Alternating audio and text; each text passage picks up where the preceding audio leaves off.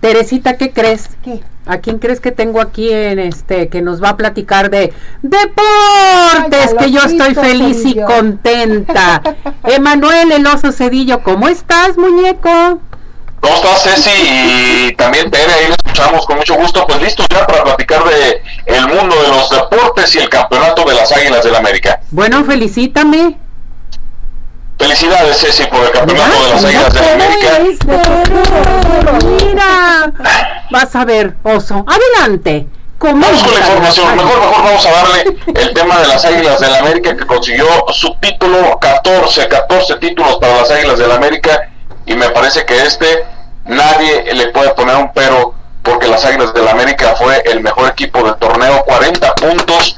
Habíamos, había, hay una diferencia entre el último lugar de la tabla que era el equipo de Necaxa y las Águilas del América de 25 puntos. Esa es la diferencia de puntos que tuvo la las Águilas del América. Enfrentaron a León que le ganaron por 17 puntos, lo vencieron. Después enfrentaron a San Luis que le ganaron por 13 puntos, lo vencieron. Y en la final vencieron también al equipo de los Tigres. Había también poca diferencia. En la cancha fue el, mejor equipo, las Águilas del América, el que buscó ganar, el que buscó el gol. Y con ello se lleva este título.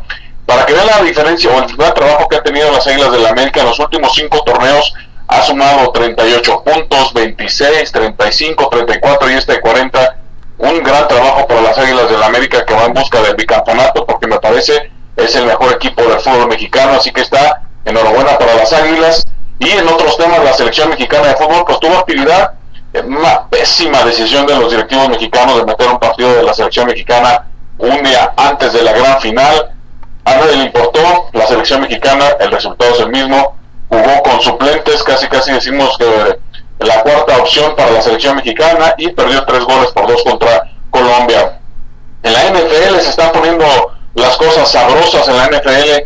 Hubo partidos muy interesantes este fin de semana, los Delfines de Miami que ganaron fácilmente. El equipo de Buffalo arrolló a los Vaqueros de Dallas, Kansas City, otro de los del, del liderato ganó. El equipo, eh, los equipos más importantes están llegando en buena forma. Los Cuervos de Baltimore volvieron a ganar. Hoy hay partido, las Águilas de Filadelfia tienen a los halcones marinos de Seattle, así que está interesante ya prácticamente tres semanas para que termine la NFL, que ya tiene partidos jueves, sábado, domingo y también los lunes, así que estamos en el cierre también de calendario. Y los Charros de Jalisco ya levantaron la cara, Ceci, los Charros de Jalisco ganaron dos series, seis partidos consecutivos, estaban en el sótano de la tabla, ya son cuarto lugar general, en esta en esta segunda vuelta van en segundo lugar, así que muy bien los Charros de Jalisco también dando de qué hablar desde que llegó Benjamín Gil. Perfecto, muy buena información. Y bueno, pues tenían que quedar las águilas. Ni modo. América.